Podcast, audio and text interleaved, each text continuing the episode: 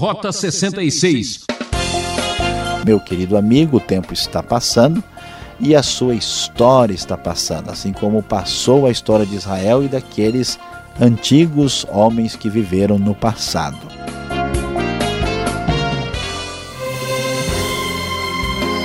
Hoje as águas vão rolar aqui no programa Rota 66, na série de estudos bíblicos no livro de Josué. Destacamos os capítulos 3 e 4. O assunto da aula do professor Luiz Saião, quando a correnteza parou.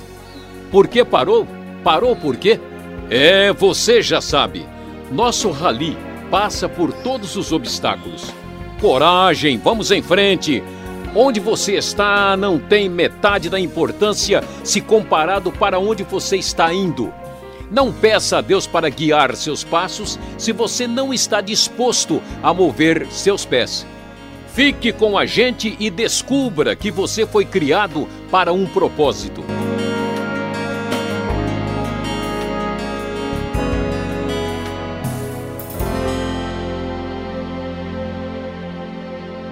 Devemos nos lembrar que Josué, com todo o exército de Israel, está na Transjordânia, do lado de lá do Rio Jordão, se preparando para atravessar o rio e chegar à terra de Canaã propriamente dita. E então o texto da nova versão internacional, no capítulo 3, vai nos informar que logo cedo de manhã Josué parte com todos os israelitas e agora vão atravessar o rio. O texto nos diz a partir do versículo 2: Três dias depois, os oficiais percorreram o acampamento e deram esta ordem ao povo: quando virem a arca da aliança do Senhor, o seu Deus, e os sacerdotes levitas carregando a arca saiam das suas posições e sigam-na, mas mantenham a distância de cerca de 900 metros entre vocês e a arca. Não se aproximem, desse modo saberão que caminho seguir, pois vocês nunca passaram por lá. Josué ordenou ao povo: santifiquem-se, pois amanhã o Senhor fará maravilhas entre vocês. E disse aos sacerdotes: Levantem a arca da aliança e passem à frente do povo. Eles a levantaram e foram na frente. Como podemos perceber, o povo está se preparando para atravessar o Rio Jordão e, junto com eles, a arca da aliança, que é a famosa arca que ficava ali no lugar santíssimo, que simboliza a presença de Deus no meio do seu povo, vai à frente do povo mostrando que Deus é quem combate por Israel, que Deus é que está de fato levando e dirigindo o seu povo. E assim os sacerdotes levam a arca da aliança à frente do povo e para uma a missão tão importante, o povo é convocado para a santificação. Eles deveriam estar puros cerimonialmente para poderem prosseguir nesta missão tão importante. Observem que esse combate é visto de maneira bastante religiosa, com a direção de Deus e com uma pureza necessária para a vitória. Deus, no versículo 7 e 8, promete grandes coisas a Josué. E a partir de agora ele é exaltado à vista de todo Israel, e ele dará ordem aos sacerdotes para carregar a arca da aliança, e eles deveriam parar junto às águas do Jordão. Então Josué disse aos israelitas: Venham ouvir as palavras do Senhor, o seu Deus. Assim saberão que o Deus vivo está no meio de vocês e que certamente expulsará de diante de vocês os cananeus, os hititas, os heveus, os ferezeus, os girgazeus, os amorreus e os jebuseus. Vejam a arca da aliança do soberano de toda a terra atravessará o Jordão à frente de vocês. Agora escolham doze israelitas, um de cada tribo, quando os sacerdotes que carregam a arca do Senhor, o soberano de toda a terra, puserem os pés no Jordão, correnteza será represada e as águas formarão uma muralha. Deus, na sua ação poderosa e soberana, já havia comprovado e demonstrado seu poder quando as águas do Mar Vermelho foram abertas para a passagem do povo de Israel uh, quando fugia dos egípcios. Aqui, uma coisa semelhante acontece, até para mostrar que o mesmo Deus que esteve com Moisés é o Deus que está com Josué. E agora, então, no momento de atravessar o Rio Jordão, aqui Deus novamente fará algo extraordinário, e isso é comprovado como sendo obra de Deus, porque está relacionado com a arca da aliança. Observe a leitura da NVI a partir do versículo 14. Quando, pois, o povo desmontou o acampamento para atravessar o Jordão, os sacerdotes que carregavam a arca da aliança foram adiante. E veja que essa é uma época ah, que o Jordão está bem cheio, ele transborda em ambas as margens na época da colheita. Assim que os sacerdotes que carregavam a arca da aliança chegaram ao Jordão e seus pés tocaram as águas, a correnteza que descia parou de correr a correnteza parou.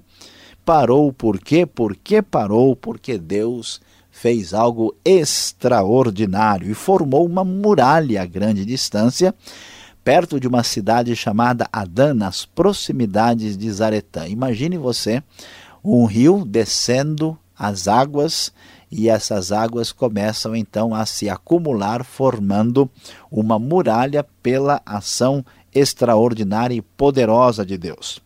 E as águas que desciam para o mar da Arabá, o mar salgado, escoaram totalmente. O mar da Arabá, o mar salgado, é o mar morto. Então, observe que as águas foram descendo, continuando, enquanto as outras foram represadas ah, lá em cima. E assim o povo atravessou o rio em frente de Jericó. Os sacerdotes que carregavam a arca da aliança do Senhor ficaram parados em terra seca, no meio do Jordão, enquanto todo o povo passava, até que toda a nação o atravessou pisando em terra seca. Mais uma vez, Deus demonstra que o povo está fazendo a sua obra não pelo seu poder, não pela sua força. Deus poderia ter facilitado o caminho do povo, fazendo com que eles chegassem mais rapidamente à terra, fazendo com que eles não enfrentassem inimigos, mas Deus preparou esses momentos difíceis e os fez chegar depois do Jordão para mostrar o seu poder, a sua soberania, a sua força e para comprovar que o poder pertence a Deus.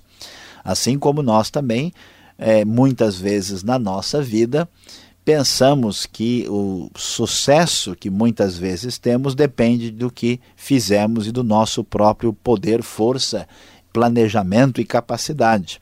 Mas Deus mostra que isso de fato vem da parte dele. Capítulo 4 começa então a falar sobre a importância histórica desse grande acontecimento. Esse grande milagre não pode cair no esquecimento. Assim, o texto da NVI então nos diz: quando toda a nação terminou de atravessar o Jordão, o Senhor disse a Josué: Escolha doze homens dentre o povo, um de cada tribo, e mande que apanhe doze pedras no meio do Jordão, do lugar onde os sacerdotes ficaram parados. Levem-nas com vocês para o local onde forem passar a noite. Josué convocou os doze homens que escolhera, dentre um, os israelitas, um de cada tribo, e lhes disse: Passe adiante da arca do Senhor, o seu Deus, até o meio do Jordão.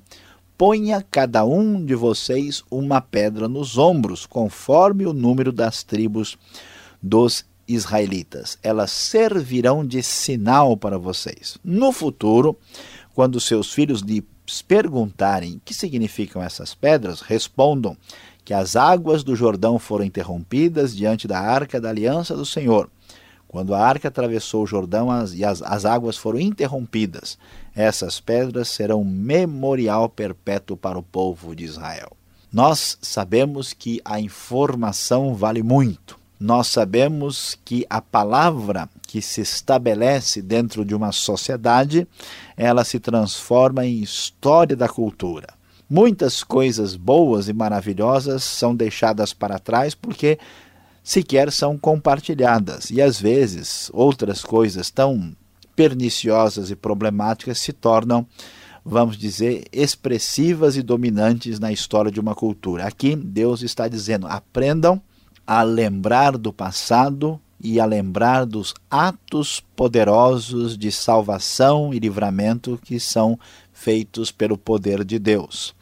Veja que o povo não poderia tratar esse grande milagre extraordinário de qualquer maneira. Por isso, cada uma das tribos coloca uma pedra, as doze pedras são ali um memorial, uma recordação histórica, um monumento para lembrar do que Deus fez em favor do seu povo milagrosamente no leito do Rio Jordão na época da cheia.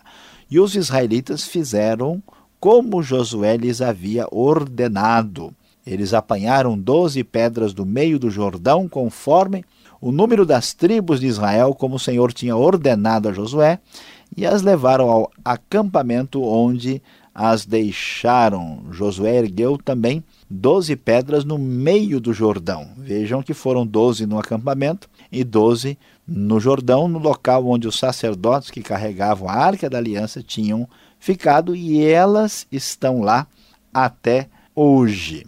E o texto então ainda irá nos informar outras coisas importantes desse processo. Os sacerdotes, então, que carregavam a arca, permaneceram em pé no meio do Jordão, parados, esperando o momento, até que o povo fez tudo o que o Senhor ordenara a Josué por meio de Moisés e o povo atravessou apressadamente. Imagina só entrar naquele leito de rio, vendo aquelas águas paradas, né, aquelas águas represadas e qualquer vacilo, será que essas águas voltam todas de uma vez rapidamente? Não é à toa que o povo tem atravessado depressa, né? O que pode acontecer se houver qualquer tipo de falha nessa situação? Quando o povo acaba de atravessar, os sacerdotes passam para o outro lado e os homens das tribos de Ruben, Gad e da metade da tribo de Manassés atravessaram preparados para lutar à frente dos israelitas, conforme tinha sido a orientação de Moisés. Cerca de 40 mil homens preparados para a guerra, para a guerra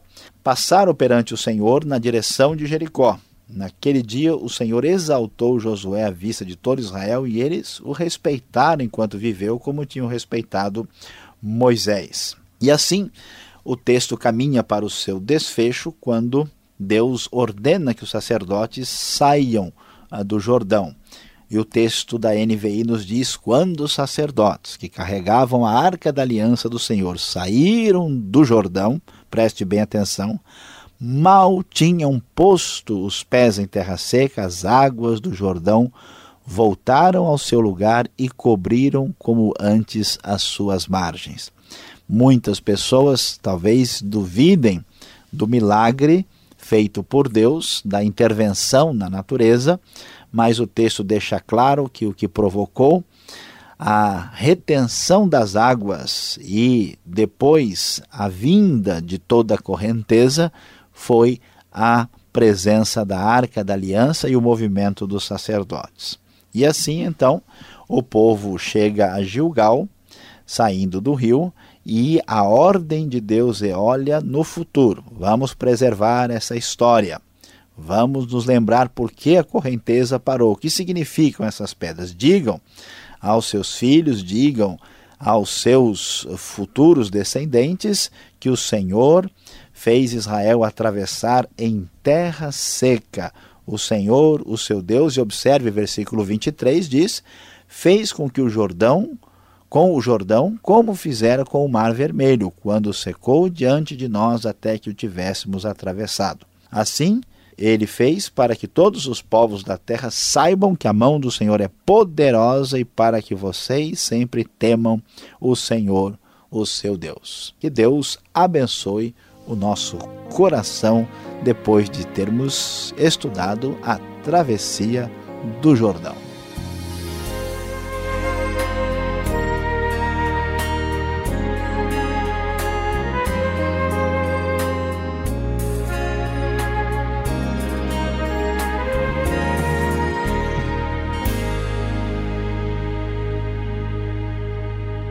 Esse é o programa Rota 66, o caminho para entender o ensino teológico dos 66 livros da Bíblia. Estamos na série Josué, hoje nos capítulos 3 e 4. Tema da aula de hoje: Quando a correnteza parou. Por que parou? Parou por quê? Rota 66, que tem produção e apresentação de Luiz Saião, redação e participação Alberto Veríssimo e na locução seu amigão Beltrão.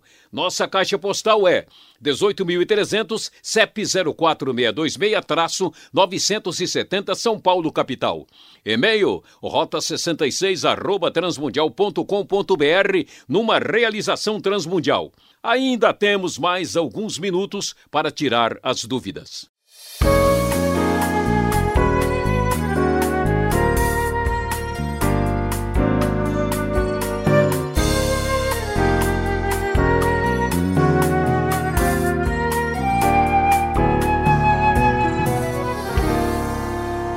Você que está acompanhando o estudo de hoje, quando a correnteza parou, parou por quê? O mestre Saião já está aqui para responder as perguntas. Eu começo primeiro questionando este milagre. O Jordão não era um rio raso, professor Saião? Será que este milagre assim não foi assim tão importante ou um exagero da pessoa que escreveu ou quis narrar essa história? Pois é, pastor Alberto, de fato, muitos críticos ah, com relação à Bíblia têm duvidado bastante se isso que aconteceu aqui foi de fato um milagre. De fato, o Jordão não é um rio tão grande, é um rio limitado. Em algumas uh, lugar, alguns lugares de passagem, o rio chega a ter apenas um metro, é, e muita gente acha que isso não faz tanto sentido assim, considerar um milagre. Mas a, a questão que tem que ser percebida é a seguinte: o texto faz questão de enfatizar o que, o que aconteceu como sendo um milagre. E aí nós temos que tomar a seguinte atitude: ou eu aceito o texto, eu faço o julgamento do texto a partir da minha perspectiva. O texto, ele não fala assim, vamos dizer, superficialmente sobre o que aconteceu. Ele diz: olha, era a época da colheita, o Jordão estava transbordando, ele sinaliza um lugar que não é um lugar tão simples de passar e de atravessar, e diz que foi o milagre que a água parou, que o resto escoou, diz que a água é, empilhou né, como muralha, e que isso aconteceu quando Israel, uh, os sacerdotes de Israel tocaram na água, quando eles saíram, imediatamente as águas voltaram, e faz questão de sinalizar que esse milagre é semelhante ao do Mar Vermelho. Portanto, é uma questão da pessoa acreditar ou não acreditar. O que não dá para dizer que a narrativa bíblica possa ser vista de uma forma que não seja miraculosa. Ela tem a intenção de dizer que foi milagre. Olha, o pé de um sacerdote é melhor que um dique, né? Nessa situação, represou legal. Agora, o capítulo 4, lá no verso 9, mostra Josué levantando 12 pedras, aquela coisa toda. Então quer dizer que eu, se eu for lá hoje, eu vou encontrar essas 12 pedras, porque está o texto dizendo aqui, até o dia de hoje a gente encontra esse monumento. O que significa, no verso 9 aqui do capítulo 4, este até o dia de hoje? Pois é, pastor Alberto, é importante destacar que o dia de hoje aí é dia de ontem. Né? Não pode confundir a, as coisas. Aliás, o, o, de hoje aí é transontontem, né? muito antigo. Por que, que aparece essa frase, né, e aparece aqui em Josué? É uma sugestão muito razoável de que o livro ah, passou por um processo editorial ou mesmo foi redigido um pouco mais tarde. Porque aquilo que aconteceu foi escrito posteriormente aquilo sobre o assunto. E o autor, né, ou o editor, ele está dizendo o seguinte: olha, essas pedras ainda estão lá. Nós não temos os detalhes, como nós falamos, né? Ah, sabemos que o livro de Josué tem que ser do século 13 a.C. para frente. Alguns o colocam na época da monarquia, outros colocam na época mais antiga e até outros numa época muito mais recente, mas a frase quer dizer isso. E se a gente for lá, a gente não vai encontrar essas pedras porque já faz bastante tempo que isso aconteceu. É, as pedras rolaram mesmo. No verso 13, andando um pouco mais para frente aqui no nosso estudo, a gente vai encontrar eu um exército, né, os combatentes de guerra de Josué. Mas o texto diz que eram 40 mil. Esse número é literal? Porque é um número meio baixo para um exército tão poderoso assim, né? Pois é, nós temos algumas dificuldades. Talvez esse número se refira apenas às duas tribos e meia que são mencionadas. Talvez seja a um número que se refira ao número maior, né? Porque o texto nos diz no versículo a 12, né, que eram os homens de Ruben, Gad, metade da tribo de Manassés. Talvez a referência possa envolver mais gente, mas o problema que temos aqui é semelhante ao que acontece em números. Pode ser que 40 mil signifique 40 destacamentos, 40 grupos, por causa da dificuldade de interpretar essa palavra mil. Então, o número pode ser literal, mas também pode não ser, e nós ainda não temos uma resposta definitiva para ter a contabilidade aí encerrada nessa questão. Deve ser a SWAT do Josué, né? Uma polícia especial aí no caso. Fechando o nosso assunto aqui, por que Deus fez tudo isso? Não é estranho, Saião? De repente, vai, mais uma vez o povo tem que passar no meio de, de das águas, destruir, invadir. Não é estranho todo esse acontecimento? Qual o propósito de mais uma vez as águas se separarem para o povo passar? Olha, pastor Alberto, o problema é que tanto os povos da terra como Israel têm se esquecido de quem Deus é. E Deus é o Senhor da guerra e a arca da aliança prova a sua presença nas batalhas de Israel, batalhas vencidas aqui e vamos uh, descobrir que o versículo 24 responde a isso. Deus fez isso para que todos os povos da terra saibam que Ele é poderoso, reconheça o seu poder e, principalmente, também para que Israel, o povo da aliança, não só reconheça, mas que eles aprendam a temer, né, respeitar, adorar o Deus verdadeiro, para que ele fosse devidamente reconhecido, aclamado e temido. Muito bem, Sayão, obrigado pela explicação. Olha, o estudo está ficando interessante daqui para frente, muito mais aventura para você. Por enquanto, segure mais um pouco, vem agora a aplicação do estudo para você.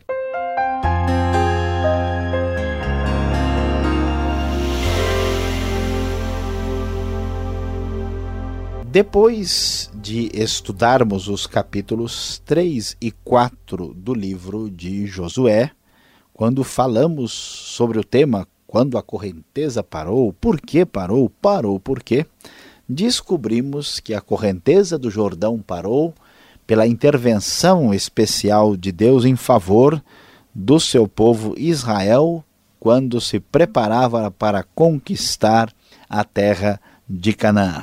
E a grande verdade que descobrimos nesse texto é que Deus é o Senhor da história e Deus intervém na história. Muitas vezes nós ficamos desanimados porque imaginamos que as coisas estão acontecendo única e exclusivamente a partir das decisões humanas. Muitos de nós, até mesmo na Igreja de Cristo, perdemos a perspectiva de que Deus é um Deus que se revela na história e age na história.